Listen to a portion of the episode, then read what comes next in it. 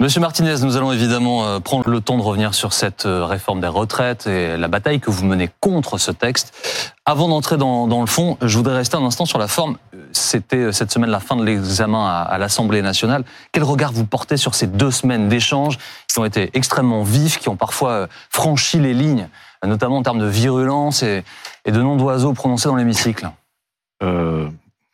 Premièrement, je, pense qu'il euh, y a une responsabilité du gouvernement qui a choisi une, une procédure euh, accélérée sur un texte euh, qui, on le voit, suscite beaucoup de commentaires, beaucoup de mobilisation. Donc, je pense que le choix du gouvernement n'était pas le bon. Il aurait fallu prendre plus de temps pour pouvoir. Après, une fois que cette procédure est mise en place, faut que les députés fassent avec, si je puis dire, mmh. pas un spécialiste. Et donc, vous le savez euh, les syndicats, euh, j'ai l'occasion de le dire à plusieurs reprises, euh, le cœur de cette réforme, c'est l'article 7. Vous prenez toutes les pancartes et tous les slogans dans les manifestations, c'est 64. Il y a des très bons jeux de mots d'ailleurs autour de, de, de 64 On va revenir à ça, Monsieur Martinez, mais sur, la nature même des échanges, parce que vous êtes citoyen français, quand vous voyez la représentation nationale qui s'écharpe, parfois qui s'insulte. C'est parce que je suis citoyen que je me dis que quand il y a euh, dans une réforme euh, vraiment un, un problème fondamental. C'est de ça qu'il faut discuter. Or, euh, après, moi je connais pas les, les, les habitudes de mots doux entre députés, mais le cœur de la réforme c'était 64 ans. Et le fait qu'il n'y ait pas eu de débat, pas un seul débat sur cette question, mmh, mmh. et pas de vote, pose un problème. Pose un problème. Euh, est-ce que vous considérez, euh, Jean-Baptiste parlait du tumulte que l'on a pu voir à l'Assemblée nationale, euh, on pense par exemple à ce député de la France Insoumise qui a traité Olivier Dussopt d'assassin, Aurélien Saint-Toul en, l'espèce. Est-ce que vous considérez que ce qui s'est passé à l'Assemblée nationale dessert le, mouvement social qui, lui, était plus pacifique On n'avait pas ce type de, d'insulte à quelques exceptions près? Oui, je pense que il y a.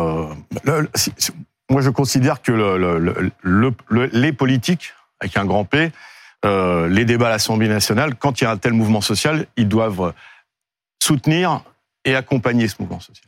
Or, là, à travers euh, certainement des choses euh, qui sont peu correctes, mais aussi un jeu un peu parlementaire qu'on retrouve quand même souvent, ben on n'est pas, on va pas sur le fond de la question et ça donne lieu à beaucoup de commentaires et on parle plus de l'ambiance de l'Assemblée nationale que de la vraie question qui est cette. Donc vous le regrettez Bien sûr que je le regrette. Il y a eu effectivement un vrai contraste. Hein. On a vu entre bah, le tumulte à l'Assemblée nationale et puis des mobilisations dans la rue qui se sont déroulées euh, parfaitement dans le calme. Comment vous analysez en fait cette, cette différence, ce contraste entre ces, ces deux situations? Je ne je, je sais pas euh, comment l'analyser.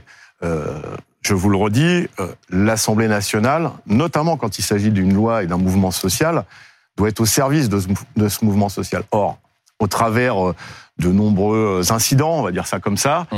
Euh, on a plus évoqué ces incidents que le fond du problème et ce qui est en débat dans la rue.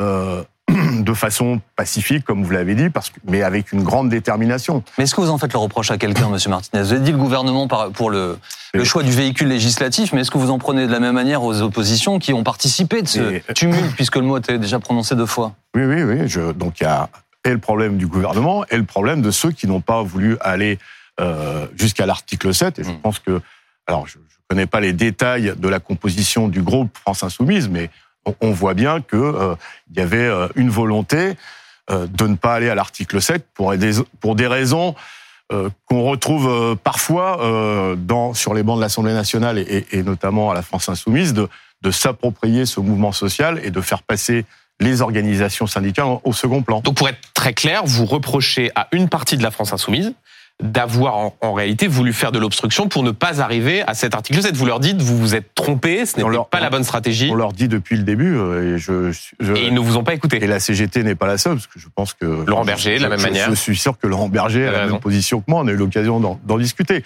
Et c'est un problème. Ça vous a mis en colère de voir bien ça Bien sûr, bien sûr, parce que quand euh, des forces politiques essayent de se substituer aux organisations syndicales, ou essayent de se mettre en avant par rapport aux organisations syndicales et ceux qui défilent dans la rue.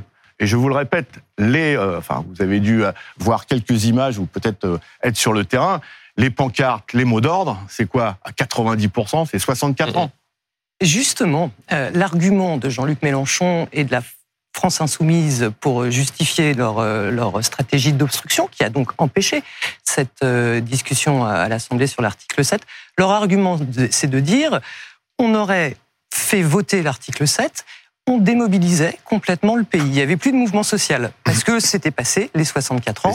Donc, il n'y avait plus matière à, manifester. Premièrement, c'est typiquement euh, voilà vouloir euh, s'immiscer ou en tout cas s'ingérer dans des relations intersyndicales. J'ai entendu beaucoup de choses. Mm. Je pense que depuis le début, euh, outre les mobilisations, ce qui marque l'opinion publique et ce qui fait la force de ce mouvement, c'est l'unité syndicale.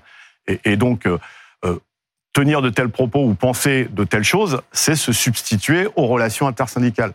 La deuxième chose, parce que moi je pense que c'est important, vous savez, on a interpellé tous les députés euh, de façon intersyndicale. Aujourd'hui, euh, des députés, j'en connais, euh, qui auraient peut-être voté contre, dans la majorité ou à droite, ou qui seraient peut-être sortis de l'hémicycle, comme on l'a vu pour l'article 2.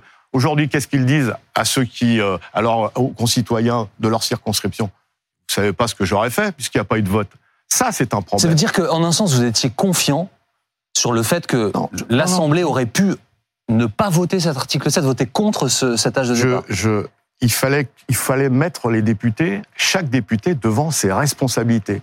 Devant ce mouvement social, c'est toi, qu'est-ce que tu fais? Est-ce que tu écoutes les, les élus, enfin les, les, les, citoyens de ta circonscription, ou tu fais ce que tu as envie? Euh, ça, c'est un vrai problème. Et y compris, ça, ça, ça, légitime le, côté démocratique de l'élection d'un député. Hum.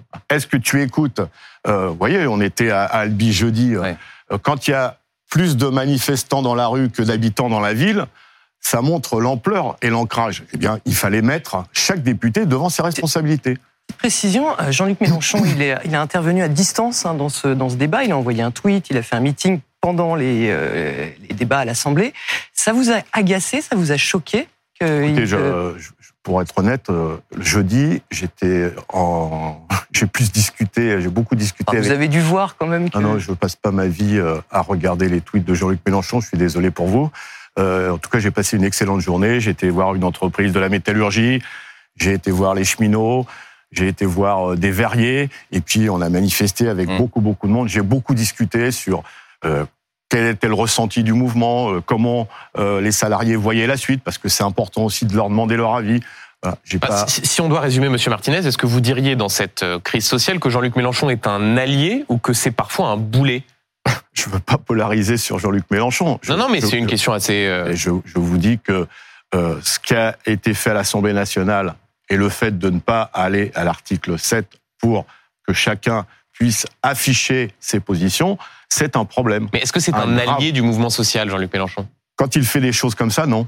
Est-ce que vous donc, donc il joue contre le mouvement social quand il fait ce genre de choses euh, il, euh, il, ne, il, ne, favorise pas la clarté des débats, la clarté des positions, et ça perturbe effectivement un certain nombre de, de salariés qu'on croise. Mais qu'est-ce qui se passe? Pourquoi? Machin. Vous vous parlez encore avec Jean-Luc Mélenchon? Vous échangez? Encore? Ah, vous vous parlez alors? Ça fait très longtemps que j'ai pas parlé à Jean-Luc Mélenchon. Est-ce que c'est pas problématique Lui qui se présente politiquement comme un des principaux opposants à cette réforme, vous qui êtes, on y reviendra, pour les Français, une des principales figures d'opposition à cette réforme. Dans la période, comme beaucoup de mes collègues euh, syndicalistes, on, parle, on a parlé aux députés, on a essayé de leur faire comprendre hmm. ce qu'on attendait d'eux. Évidemment, ils ont la liberté de faire ce qu'ils veulent. Lui, il n'est pas député en l'occurrence. Hein. Il est, qu'est-ce qu'il est? Il est patron de son, de son parti. Ah, je croyais que ça. Figure emblématique en tout ah, cas. D'accord, figure emblématique. Donc ça veut dire que pour vous, il n'a pas de, il n'a pas de légitimité. J'en sais rien. Je n'en sais bah rien. Bah si, vous le savez puisque vous-même vous mentionnez, vous, me questionnez sur sa fonction. parce que j'aimerais bien y voir clair. Moi, enfin la CGT, comme les autres, on discute avec des députés, avec des présidents de groupe. C'est mm. là que ça se joue. Éventuellement des présidents ou présidentes ou secrétaires de partis. Donc Manuel les mêmes d'ailleurs. En l'occurrence. C'est souvent les mêmes. Madame Panot. Voilà faut expliquer qu'il y a de très mauvais rapports entre vous, il faut le dire. Jean-Luc Mélenchon a souvent considéré que les syndicats n'étaient pas assez puissants pour euh, mener la lutte sociale. Il a essayé de vous griller la politesse en faisant une journée de mobilisation un samedi. Enfin, ça se passe pas bien entre vous. On peut le dire comme ça. Entre, entre lui et moi ou entre... les deux, entre la CGT, la France Insoumise et entre lui et vous. Entre lui et le mouvement syndical. Ça se passe pas bien, on est d'accord. Ça se passe pas... Oui, pas, mais du coup, du coup pour que les choses soient claires pour nos téléspectateurs, est-ce que ça a un impact sur le lien entre la CGT et LFI, puisque vous l'avez rappelé à l'instant, il n'y a pas de fonction officielle Non. de direction de parti ou de groupe parlementaire. Je vous le répète, on discute avec des représentants de la nation, ceux qui siègent au Parlement, Mm. euh, et, et euh, à LFI, euh, bon, y compris à LFI, me semble-t-il, mais c'est vous les spécialistes, euh, tout le monde n'est pas en phase. Absolument. Merci. Alors, sur le fond de cette, euh, de cette réforme de ce texte, l'index senior, Valérie. Et oui, et l'in- l'index senior, donc c'était prévu euh, par le gouvernement, euh, et puis finalement, euh, et cet index senior, c'était quand même une des rares mesures hein, qui a été approuvée par certaines organisations syndicales, qui allait dans le sens aussi de de- d'une meilleure prise en compte des salariés seniors. Est-ce que vous regrettez que la gauche ait voté contre cette, cet amendement qui prévoyait des choses plus coercitives, hein, d'ailleurs, l'index senior? Premièrement, je crois qu'il n'y a pas que la gauche. Il n'y a pas que la gauche, mais il y a la hein. gauche. Je crois qu'il y a- il y en a un qui s'est fait virer de ses responsabilités là. euh, Aurélien hier. Enfin, il y a 38 Euh, députés LR qui ont Voilà. contre, Voilà. hein. Ouais. Euh, non, sur le fond, euh, cet index, il ne sert à rien. La situation sur l'emploi des seniors, elle est connue depuis longtemps. Euh, c'est euh, un phénomène qui qu'on rencontre dans dans les très grandes entreprises où à partir d'un certain âge, d'un âge certain, comme dirait l'autre, euh, on est dégagé purement et simplement sur ça s'appelle soit des plans de départ volontaires, soit euh, des plans de licenciement, etc., etc. Donc la situation elle est connue, il n'y a pas besoin d'index. La question qui est posée, c'est quelles sanctions on applique à ces entreprises qui, sous couvert de euh, faire plaisir aux salariés qui veulent s'en aller, euh, dégagent 2, 2000, 3000 salariés euh, avec des fonds qui sont souvent publics. Cette situation, elle est connue. J'en ai parlé à Monsieur Dussopt, à Madame Borne. Preuve à l'appui, parce que je travaille dans une entreprise qui pratique ce genre, Renault, qui pratique ce genre de méthode depuis très longtemps. Donc il n'y avait pas besoin, il n'y a pas besoin d'un index. Il suffit d'analyser ces plans de départ volontaires. Euh, J'ai même posé la question à Madame Borne, le, c'était le 4 janvier, je crois. Euh, avec quel argent, avec quel argent ces salariés partent? L'argent des actionnaires ou de l'argent public? Parce que c'est pas la même chose. On utilise de l'argent public, c'est-à-dire des impôts Hmm. des propres salariés pour les virer. Et vous voyez qu'il n'y a pas besoin d'un index. La situation, elle est connue. Mais il y a besoin de quoi alors, Monsieur Martinez? il y a besoin de réunir ces entreprises, les, les, les grandes, les grandes. Je fais la différence entre les entreprises du CAC 40 et les plus petites entreprises qui en général ne pratiquent pas comme ça, Mhm. et de leur dire voilà euh, pourquoi vous avez euh, viré euh, 2000 personnes, Euh, avec quel argent, et si euh, euh, on, on- on arrive à faire la transparence, en tout cas moi je pense qu'on peut la faire. Bah, il y a la question, bah, vous euh, vous euh, rendez l'argent des aides de l'État, par exemple, les exonérations de cotisations sociales. Et puis, sur le fond, euh, il, faut il faut réfléchir sur le travail, le sens du travail. Parce que ce que l'on constate, Alors justement, de vous interrompre, mais vous, vous proposez une mesure punitive a posteriori. bien sûr. Le gouvernement dit, nous, on veut travailler a priori, on veut encourager l'emploi. Puisque, je- je rappelle pour nos téléspectateurs, vous avez les chiffres en tête, mais c'est 56% là de 55 ans le taux d'emploi en France. Donc c'est très mauvais, on n'est pas bon. oui. Donc le gouvernement dit, bah nous, on veut améliorer ça. Vous vous dites, faut punir après. Alors comment vous faites pour non, non, agir non, avant mais non, non. Moi, je dis la situation, elle est connue. Hmm. Donc, faut punir. Il n'y a pas besoin de faire un index et de vérifier pendant un an ou deux ans. Et pour vous, la punition va suffire à encourager les entreprises? Et Je vais finir ce que j'avais commencé à dire. Donc, il y a besoin de punir. Après, il y a besoin d'une réflexion sur le sens du travail. Mmh. Parce que il faut le reconnaître. Les gens, les salariés, travailleurs, travailleuses, au bout, et je parle pas des métiers, que des métiers pénibles, hein, ils ont, ils, ont tellement perdu le sens de leur travail. C'est pourquoi je vais au boulot, à quoi ça sert ce que je fais, que évidemment, quand il y a un plan de départ volontaire, eh ben, ils s'en vont. Mmh. Et ça, il faut remédier à ça, parce que même les punitions ne suffiront pas. Quand on sait plus pourquoi on va au boulot ou à quoi sert son boulot, bah, dès qu'on vous propose de partir, eh ben, vous partez. Et d'ailleurs, dans des entreprises, il y a parfois plus de volontaires pour partir que de, de, de, de nombre, du nombre de départs imposés. Mais comment Ce vous qui faites fait pour que- redonner du sens Ce qui fait que dans des entreprises, on se rend compte a posteriori que cela, on n'aurait pas dû les laisser partir parce qu'on ne sait plus faire le boulot. Vous voyez ce que je veux dire? Comment vous redonnez du sens? Ben Ça, c'est un vrai sujet. Ce qui est un débat relativement différent de la question pure de la réforme des retraites.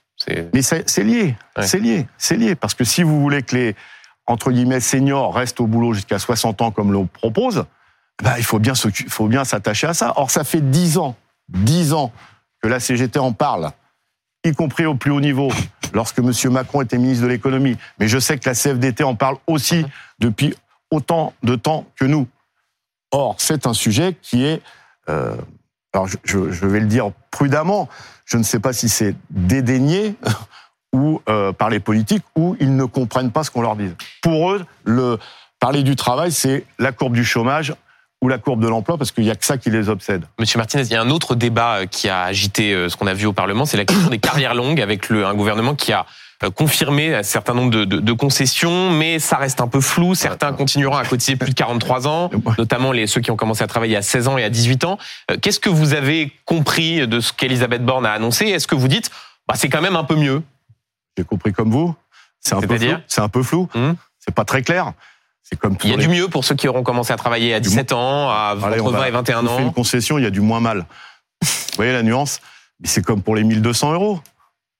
Avouez que c'est quand même compliqué euh, à comprendre, ou alors c'est très simple à comprendre. C'est-à-dire qu'on nous a fait des opérations de com sur personne ne serait payé moins de 1200 euros. Euh, et puis on se rend compte que finalement à temps plein et à carrière complète. Désormais, précisent tous il va y avoir beaucoup de monde, beaucoup, beaucoup de monde qui restera en dessous des 1200 euros. C'est une augmentation. Mais des augmentations malgré tout ah, mais non, mais du minimum contributif. Oui, mais il y a une nuance entre Absolument, vous avez des, des augmentations et un plancher. Euh, et c'est pareil pour les, les, les, la durée de cotisation. On ne sait plus euh, quelle tranche d'âge tout à fait euh, va être à 43, 44. En tout cas, ce qu'on sait, c'est que, mais ça c'est ce que tout le monde a compris, c'est que tout le monde va travailler plus longtemps. Vous pensez que le gouvernement a menti à dessein dans ce cadre-là, sur les 1200 euros par exemple? Il a, il a, il a joué l'opération, mais c'est le discours de Madame Borne le 10 janvier. Euh, rappelez-vous, c'est une, euh, c'est une réforme de progrès social, mmh. de justice sociale. Et donc, il fallait des arguments chocs pour nous montrer, pour montrer à ceux qui bossent, à ceux qui vont bosser. Le 10 janvier, en l'espèce, elle ne dit pas 1200 euros pour tous les retraités. Hein. Non, elle, non, non, j'ai dit, c'est une réforme de justice sociale et de progrès. Et, progrès, et d'équilibre. Oui, vous avez raison. Non, non, on parlait moins d'équilibre. Équilibre, progrès, justice. C'est les trois. On parlait beaucoup moins d'équilibre financier. Euh, le discours a changé. Hum. Et oui, il fallait des, des, des, des, des de la com. Il fallait des, des, des, phrases choc dont font partie les 1200 euros. Ils se sont tout de suite pris les pieds dans le tapis avec euh, avec euh, les, les 43 et 44 ans parce que en fait, dans leur communication.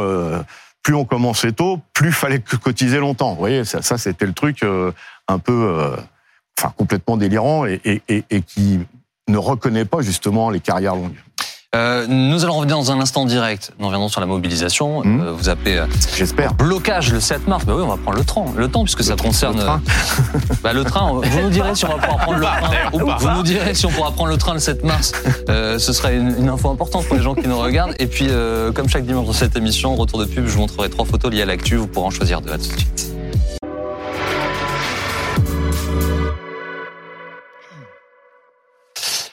La suite de BFM Politique en compagnie de Philippe Martinez. Monsieur Martinez, je vous montre trois photos d'actualité, elles vont apparaître juste ici.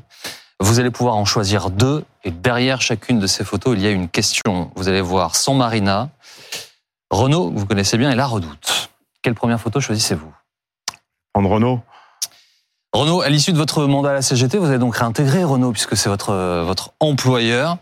Est-ce que vous pensez qu'ils ont peur de vous récupérer? Euh... Je sais pas, parce que pour l'instant, ils m'ont pas de. Je les ai, je leur ai écrit. Pour l'instant, ils m'ont pas donné de nouvelles. Donc, euh, ils doivent réfléchir. À quel poste ils peuvent, quel poste peuvent-ils me proposer Vous pensez pas que quand on est un, un chef d'entreprise et, et qu'on récupère dans ses rangs euh, un des, si ce n'est le euh, principal euh, leader syndical de ces dernières années, on a une petite appréhension? Bah, J'espère que non, parce que euh, les grands chefs, enfin les chefs des grandes entreprises parlent beaucoup de dialogue social, de la nécessité de syndicats. Alors s'ils raisonnent comme ça, c'est-à-dire que dès que, enfin, mais j'en connais quelques-uns qui disent, euh, moi les syndicats, je suis d'accord, mais alors surtout pas chez moi. Hein. Bah, c'est grave pour la démocratie, c'est grave pour le dialogue social. Donc j'espère que les dirigeants de Renault ne euh, raisonnent pas comme ça. Mais donc vous allez euh, vous allez reprendre votre activité, hein. vous n'êtes pas à la retraite où il n'y aura pas de départ anticipé? Non, non, il faut. Euh, je, je, suis comme les autres, moi. Il y a l'âge légal et le nombre de trimestres nécessaires. L'âge légal, je l'aurai bientôt. mais pas les trimestres. Donc, je suis un citoyen, euh, pour reprendre la phrase de quelques-uns, mais euh, comme les autres, il faut et l'âge légal et les trimestres. Donc, je suis en train de regarder pour mes trimestres, parce qu'il y a des conneries dans ma carrière, mais euh, il me reste encore euh, des trimestres à cotiser. Voilà. Il nous reste deux photos, Monsieur Martinez. Euh, L'enseigne de San Marina et le siège de la Redoute. Quelle photo choisissez-vous? San Marina. L'enseigne de vente de chaussures ferme, 163 boutiques, 600 salariés. L'hécatombe continue après Koukaï, après euh, Camailleux, sans parler des entreprises menacées, André, Pinky, GoSport. Qu'est-ce qui se passe? Bah, Il se passe que, euh, en tout cas pour San Marina, euh, c'est un, comment dire, un entrepreneur qui a voulu spéculer, se faire de l'argent sur le dos des salariés. C'est un truand, quoi. Et on a confié l'avenir de nombreux salariés, parce qu'il n'y a pas que San Marina, vous le savez, il y en a plusieurs marques, à quelqu'un euh, qui euh, a voulu se faire de l'argent sur le dos de grandes enseignes et de salariés. Je suis sûr qu'on lui a prêté de l'argent public pour reprendre ces entreprises. Il faudrait revoir d'ailleurs le fonctionnement des tribunaux de commerce, qui prennent souvent des décisions d'entre-soi, puisque les tribunaux de commerce, c'est de l'entre-soi entre anciens patrons ou patrons qui euh, confie euh, le sort d'entreprises et de salariés surtout à, à d'autres entrepreneurs. Euh, oui, c'est un scandale. C'est un scandale ce qui se passe à San Marina et avec ce ce monsieur dont j'ai oublié le nom et dont je ne veux pas me rappeler. Monsieur Martinez, donc la réforme des retraites et votre lutte contre cette réforme. Prochaine journée de mobilisation à votre appel et celle d'autres syndicats, c'est le 7 mars, journée de blocage. Question simple, dans quelle proportion ce blocage? Alors le terme exact c'est pays à l'arrêt. Ouais, oui. Ça veut dire la même chose. Hein. non, mais je préfère qu'on. Pour le mettre à l'arrêt, il faut bien faire bloquer les choses. Hein. Je préfère qu'on cite les propos exacts du communiqué intersyndical. Ça évite euh, des spéculations de je ne sais qui. Ça veut dire que bah, faut qu'il y ait euh, des millions de grévistes ce jour-là euh, dans toute la France, qu'il y ait un mouvement de solidarité qu'on voit régulièrement d'ailleurs de la part d'artisans, de commerçants qui comprennent le problème des rideaux de boutiques fermées le passage des manifestations, par exemple, euh, des choses comme ça. Vous savez déjà qui va répondre à l'appel? C'est-à-dire? Est-ce que vous savez dans quelle proportion la France sera à l'arrêt? Est-ce que vous avez déjà une idée? Pour, l'instant, ça discute. Je, moi, je vous disais euh, jeudi, j'étais à Albi, euh, j'étais discuté avec des salariés de la métallurgie, des cheminots, ils réfléchissent, les formes, et puis c'est pas parce que des leaders syndicaux disent le pays doit être à l'arrêt que le pays va se mettre à l'arrêt. Faut, faut aller discuter parce que euh, comme dans tout mouvement de grève, pardon, dans tout mouvement de grève, eh euh, quand le salaire euh, complet d'un mois ne suffit pas pour manger, eh ben, quand vous perdez une journée, même une heure, eh ben, c'est encore plus compliqué. Donc il faut trouver des formes qui correspondent à la situation des uns et des autres. Et en tout cas, le 7, ce que je veux vous dire, c'est que le 7 mars est dans toutes les têtes. Mhm. Euh, tous ceux que j'ai croisés euh, ont cette euh, date-là en tête et il va se passer un grand mouvement le 7 mars. Mais c'est un blocage. Pourquoi vous récusez le, mot de blocage? Non, parce que, parce que je, je, je préfère qu'on. Enfin, bah, c'est la conséquence, c'est ça. Je ne pas avoir de pudeur de mais, Mais le mot d'ordre, c'est un pays à l'arrêt. La conséquence, évidemment, quand personne ne travaille, il y a. C'est bloqué. C'est bloqué. Le On pays est, bloqué, bien sûr. Comment est-ce que vous réussissez à occuper le terrain d'ici au 7 mars, c'est-à-dire dans un peu plus de, de 15 jours? Est-ce qu'il va y avoir d'autres opérations? Est-ce que vous ne craignez pas que les Français s'il n'y a pas d'opération massive, de grandes journées de mobilisation d'ici au 7 mars, eh bien, ce peut-être passe un petit peu à autre chose. Je pense qu'ils ont cette question de retraite, ils l'ont bien en tête, hein. d'accord? Parce que travailler deux ans de plus pour beaucoup, c'est juste pas possible. Il y a, il y a des initiatives dans, dans plein de villes. Euh, il y a des retraites au flambeau. Moi, je vais faire. Oui, ça se voit, vous savez, la nuit, quand il y a des centaines de personnes ça qui ont une comme ça. Je... mais je vous le redis, si vous a pas échappé. Euh, il y a des débats publics. Euh, je vais participer à des débats citoyens. Euh, je crois que j'en ai un à Saint-Étienne. Euh, il y aura des manifestations locales, des rassemblements devant des pour interpeller des, des, des, des, parlementaires pour voir si on est bien en phase sur les différentes modalités. De...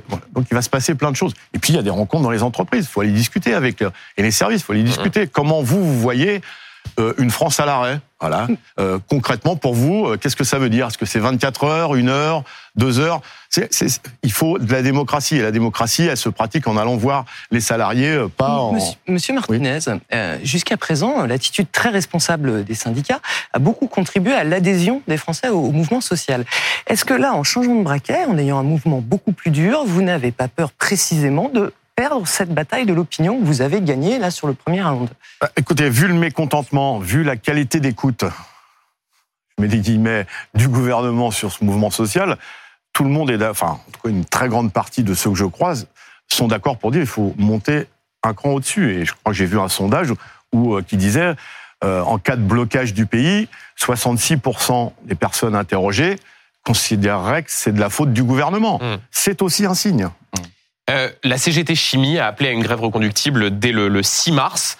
Ça veut donc dire notamment tout ce qui concerne les, les raffineries. Euh, là encore, pour être très clair, ça veut donc dire que on passe en grève reconductible dans ces raffineries et que donc potentiellement on se retrouve dans la même situation qu'au mois d'octobre dernier avec euh, des pénuries d'essence pour les automobilistes. Pour qu'on parle très clairement hein, des conséquences de ces d'habitude, moi je parle toujours très clairement. Euh, donc c'est le 6 mars au soir. Au soir, on va préparer le 7. Et évidemment, euh, mais il n'y a pas que dans, la, dans le pétrole. Dans le Dans pétrole, C'est posé dans beaucoup. RATP, RATP, c'était annoncé aussi. CGT et Boer. les CGT euh, qui ramassage des, des, ordures, parce que c'est il y a du privé et du public. Donc, non, c'est bien d'être précis, Euh, mais c'est posé partout.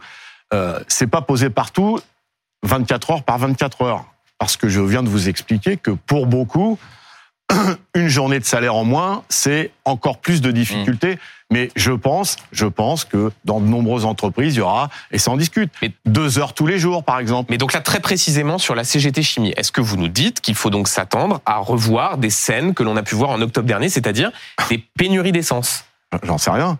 bah, Si euh, on passe en grève reconductible dans les raffineries, Il y a une grève reconductible. Euh, Rappelez-vous, euh, en- c'était en octobre.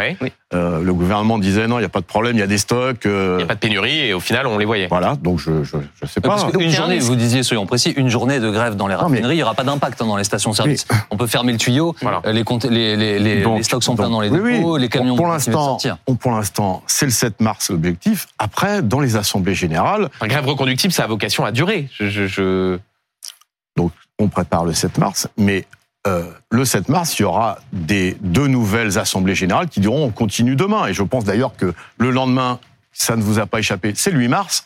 Journée de, de, journée internationale du droit des femmes qui prend évidemment tous les ans beaucoup de, de, de résonance, mais encore plus cette année avec cette réforme des retraites, ce projet de réforme qui va impacter encore plus les Et femmes. spécifiquement là sur les raffineries, vous pensez que c'est une bonne idée de se retrouver effectivement avec bah, le pays bloqué, plus d'essence? Ce serait un bon moyen de faire pression sur le gouvernement Mais pour vous? euh, c'est de la responsabilité du gouvernement.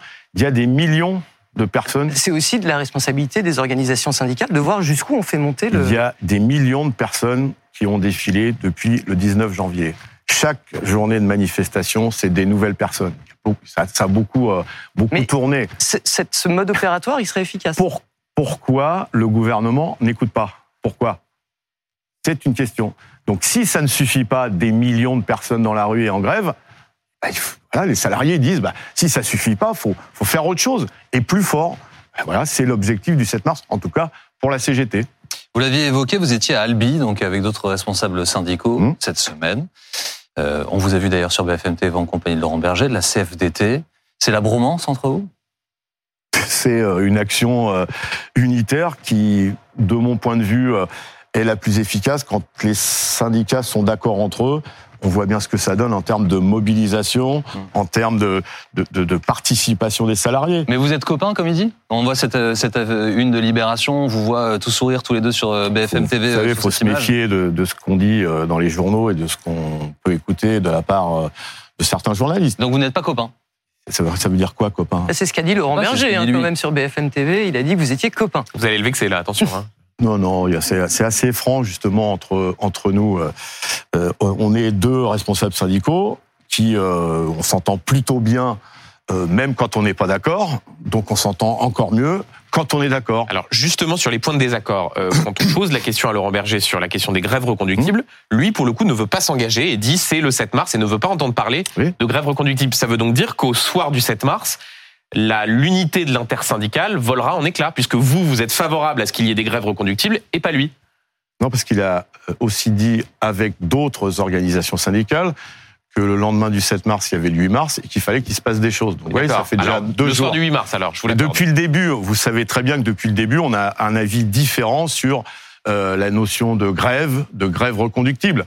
Après, Mais ça va poser un problème Oui. ça. mais après, c'est ni Berger ni Martinez qui décident. Bah, il faut quand même que Berger et Martinez soient alignés là, parce Non, que non, depuis le début vous l'êtes et c'est pour ça, que ça c'est votre fonctionne. conception centralisée euh, des affaires. Euh, dans les entreprises, Martinez, il peut y aller et dire euh, demain grève reconductible. Si les salariés n'en veulent pas, ils diront à Martinez Oui, mais- rentre, Non, non, laissez-moi finir. Ils diront à Martinez, rentre chez toi, on n'a pas besoin de toi pour décider. Les organisations syndicales et les responsables syndicaux, ils sont là pour dire, donner leur avis. Voilà ce qu'il faudrait faire. Oui, mais s'ils donnent deux avis fait- différents, ça, et ça on- bordélise, comme dirait l'autre. On verra, on verra, on verra. Et ils ne décident pas à la place. C'est ça la démocratie. C'est ça la Et en tout démocratie. cas, juste vous actez un désaccord sur la question des grèves Sur la- reconductibles la- avec Laurent Berger. Sur les formes de lutte, oui, on n'est pas d'accord. Mais depuis le Et début. sur la question des grèves reconductibles, Mais c'est-à-dire sur l'avenir du mouvement après les 7 et 8 mars. depuis le début, et vous l'avez souligné à plusieurs reprises, depuis euh, euh, la CGT a toujours dit il faudra passer à une vitesse supérieure, et Laurent Berger et la CFDT ont dit euh, on n'est pas prêt, on n'est pas d'accord. Vous le savez très bien. Depuis le début, Ça va c'est- mieux en le disant.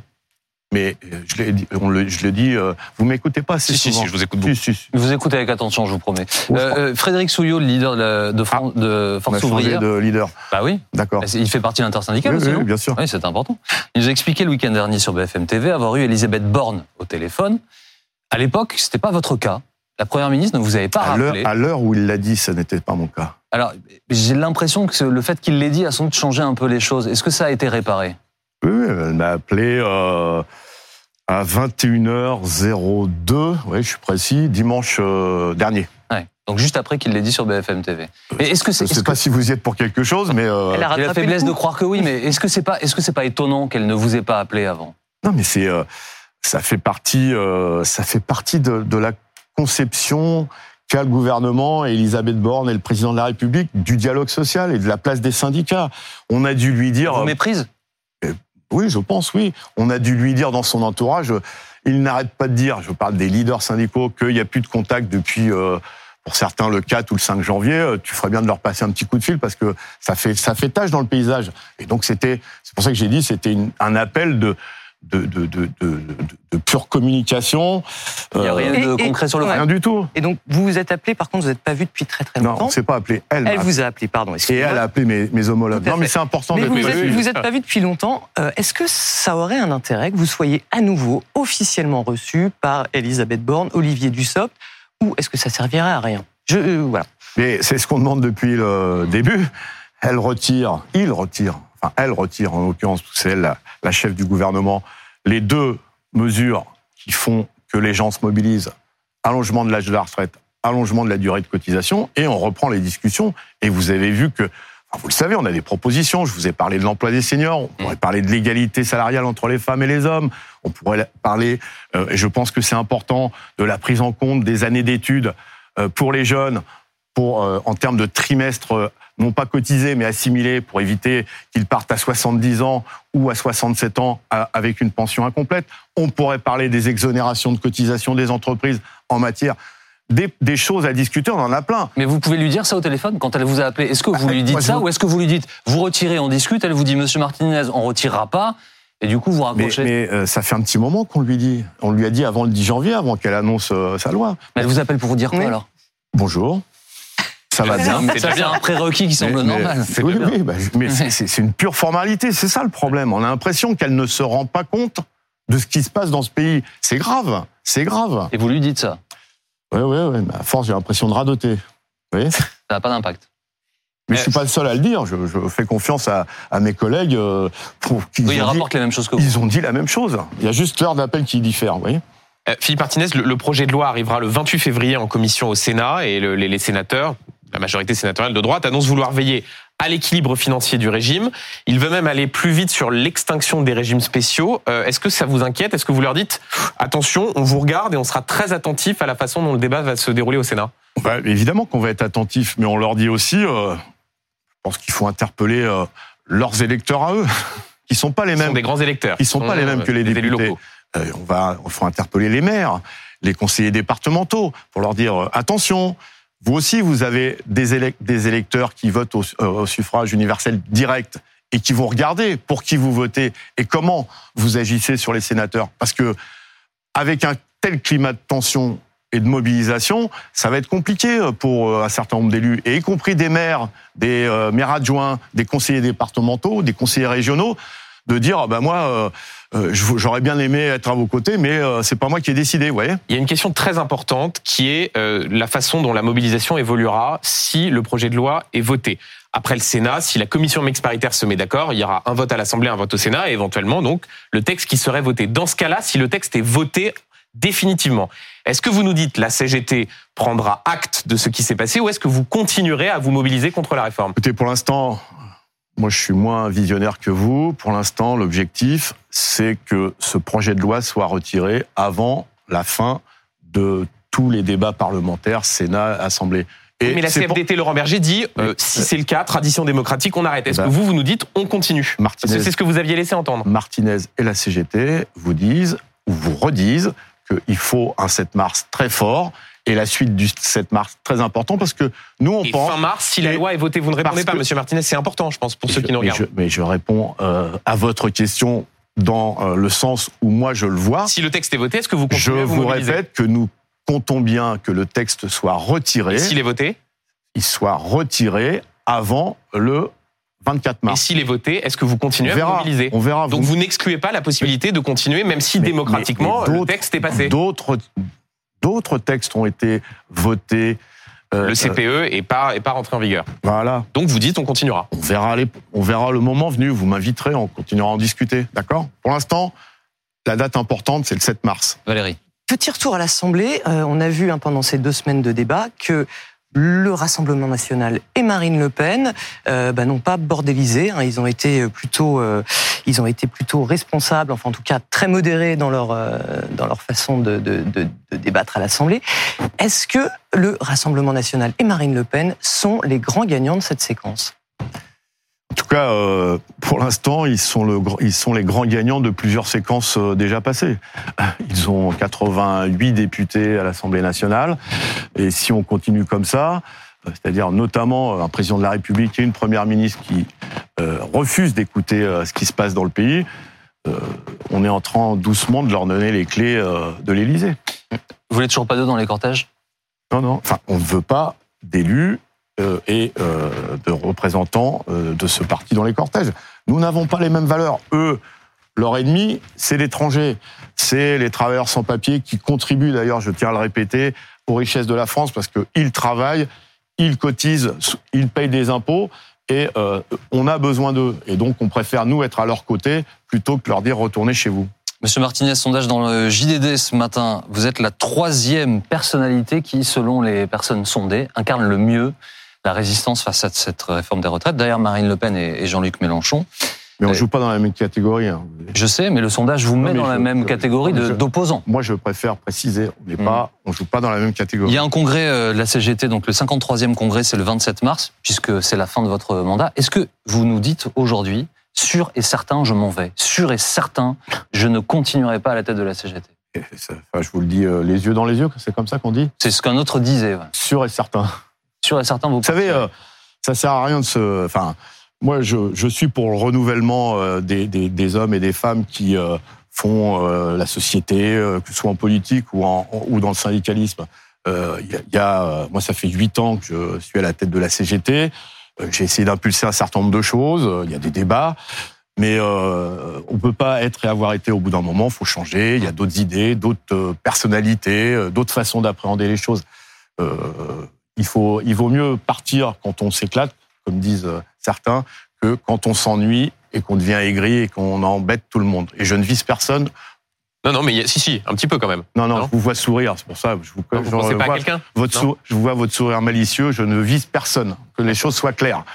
Question de calendrier quand même, parce que euh, ce congrès, ça risque pas de, de, perturber votre riposte à la réforme des retraites? Vous, vous, pensez que le mouvement social, il sera terminé d'ici là? Ça risque pas de cogner ces deux événements? Mais, mais, vous voyez, c'est, vous pensez tout le contraire de ce que je viens de dire. Avec ou sans Martinez à sa tête, la CGT, elle continuera à être. Non, mais elle continuera à être avec une CGT qui sera toute concentrée sur son congrès, on est, on qui, on va y revenir, se, se, se déroule peut-être pas forcément dans une ambiance totalement apaisée.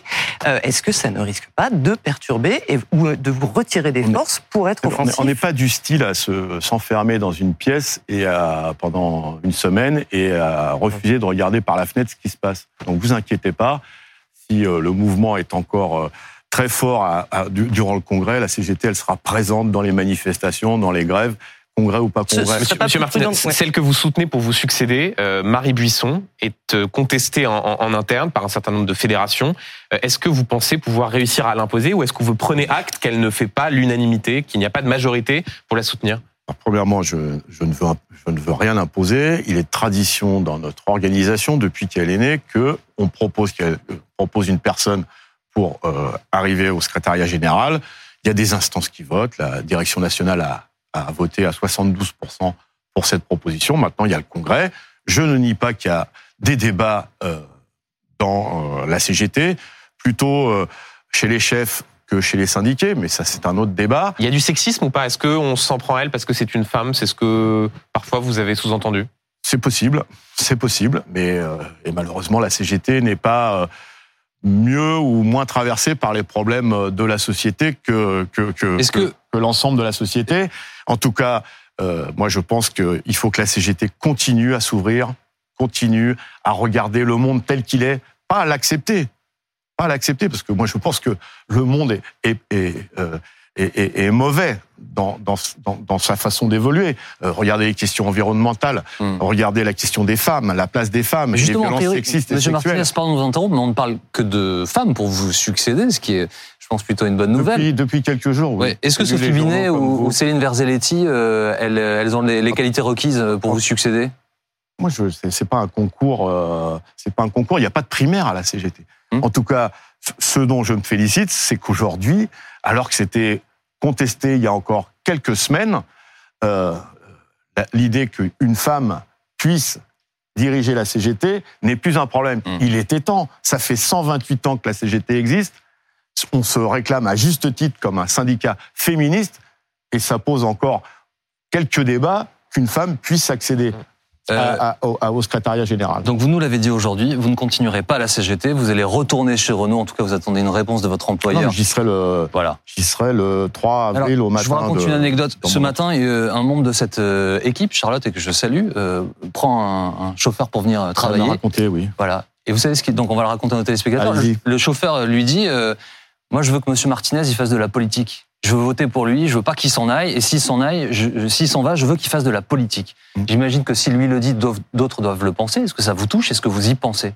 C'est, euh, c'est, c'est bien que justement des, des salariés, enfin des travailleurs qui sont loin du, du, du statut de salarié qu'on connaît, c'est-à-dire un chauffeur Uber, je crois, Ouais. euh, dit, regarde la CGT comme euh, euh, une organisation qui les défend. C'était pas le cas encore il y a quelques temps. Vous- Enfin, j'ai entendu des commentaires. Mais Là j'entends votre sens du collectif, mais il parlait de vous là. hein. Et c'est bien, c'est bien. Mais Vous y pensez ou Vous pas savez, à Philippe- faire autre chose politiquement, Philippe, Monsieur Martinez Philippe Martinez, quand il sera plus secrétaire général de la CGT, Vous parlez beaucoup de vous à la troisième personne, je trouve. Ouais. C'est comme Alain Delon. Ouais. C'est vrai? Ouais, comme Alain Delon. ouais. Ça passera au guignol. Ah non, les guignols n'existent plus. Non mais est-ce que vous y pensez, Monsieur je- Martinez? donc, quand je ne serai plus, c'est la première personne ça, Ouais. quand je ne serai plus secrétaire général de la CGT, voilà, je ne représenterai plus rien. Vous serez plus jeune que Jean-Luc Mélenchon en 2027. Et vous n'avez pas envie d'y réfléchir Mais j'aurai, euh, non, je serai très vieux. Vous serez plus jeune que Je Jean-Luc Mélenchon. un, un- un ultra senior et donc à la retraite. Et Non, moi, candidat à l'élection présidentielle, jamais. Jamais, Jamais. jamais. Je, Ok. La CGT, elle sera représentée, je l'espère, par une femme. Et c'est d'elle dont vous parlerez, c'est elle que vous inviterez sur ce plateau tout pour dernier- répondre à vos questions. Tout dernier mot, une toute dernière question très rapidement euh, liée à votre moustache. Euh, Tout à parce qu'elle fait. m'a fait rire cette question. Tout à fait. Bah oui, parce que Monsieur Martinez, vous, dites- vous dites que vous êtes prêt à aller jusqu'au bout pour bloquer cette réforme. Seriez-vous prêt à raser votre moustache si le gouvernement reculait? Si le gouvernement, ça c'est des, des paris entre footballeurs, ça. Tout à euh, fait. hein. Euh, on est, on est Euh, là-dessus, clairement. J'ai oui. joué au football dans, dans ma jeunesse, mais euh, j'étais pas au niveau d'Mbappé ou de, Mm. de, de footballeurs comme ça, donc on, j'ai jamais, je me suis jamais posé la question. Mais peut-être que je la raserai pour d'autres raisons. Merci beaucoup Philippe Martinez d'avoir été notre invité Merci. ce midi sur BFM TV. Merci Valérie Benjamin.